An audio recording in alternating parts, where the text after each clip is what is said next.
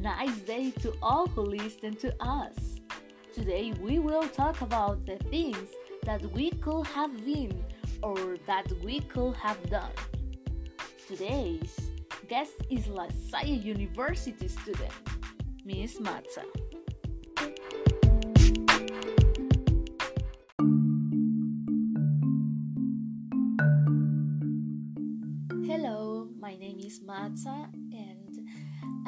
Talk about my life.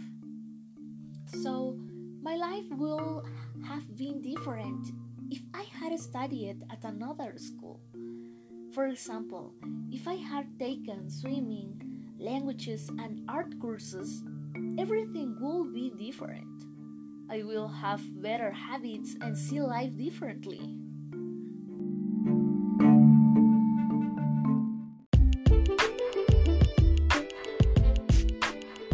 Whoa, whoa, whoa.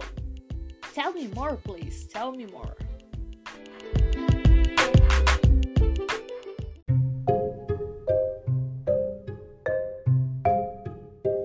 In fact, in my childhood, I didn't live with my parents, and I think that greatly influenced my life.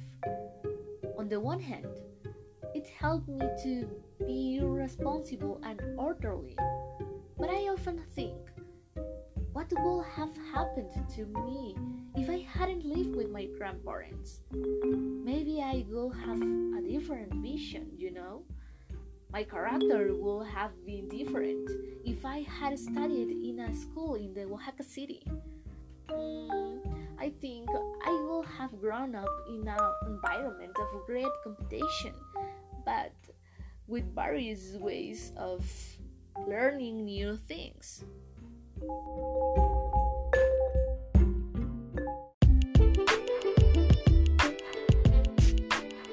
Oh, that's very interesting, friend. Tell me more, please. So, so, so, so, uh, uh, wait a minute. How about the mayor in the university? Can you tell us something, please?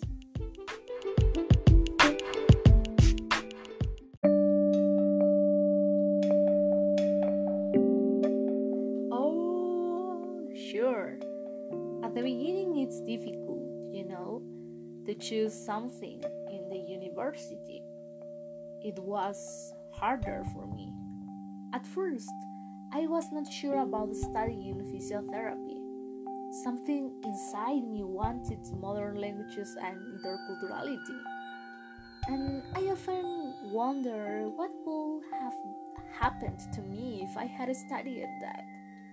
Maybe it would be good for me. Or most likely is that the French will be stress me a lot. it's a strange feeling. So, but in the end, I wouldn't change anything that I've done.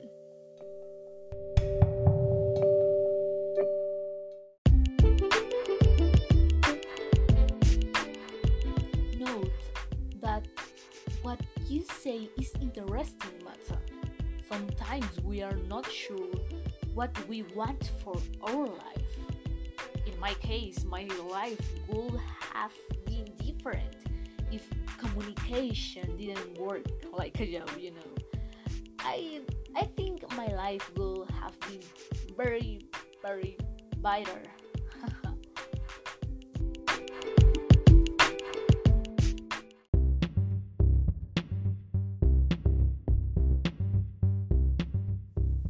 That the truth? That is why we should not regret our decisions. So everything happens for a reason. Although some sometimes the doubt remains.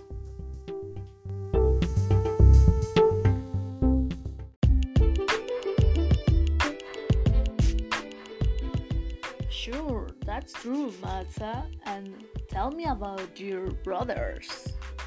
Tell me, tell me.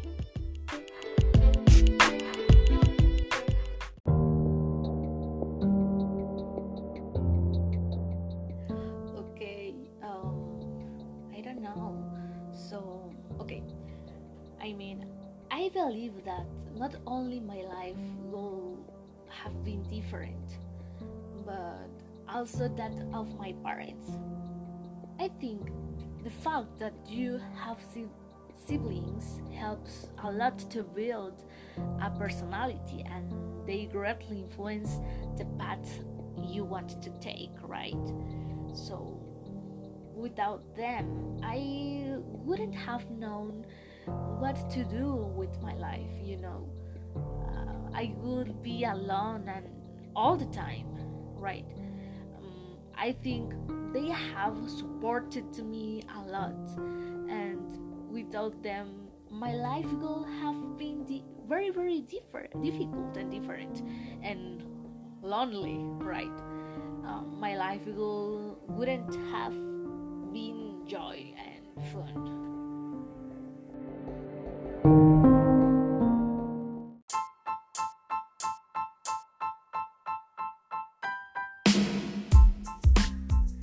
time is up. So, thank you, you, for joining us, and thank you, Matza, for your story, for your company. Thank you so much, and see you soon. Bye bye. See you in the next podcast. Right. See you. Bye. Bye bye.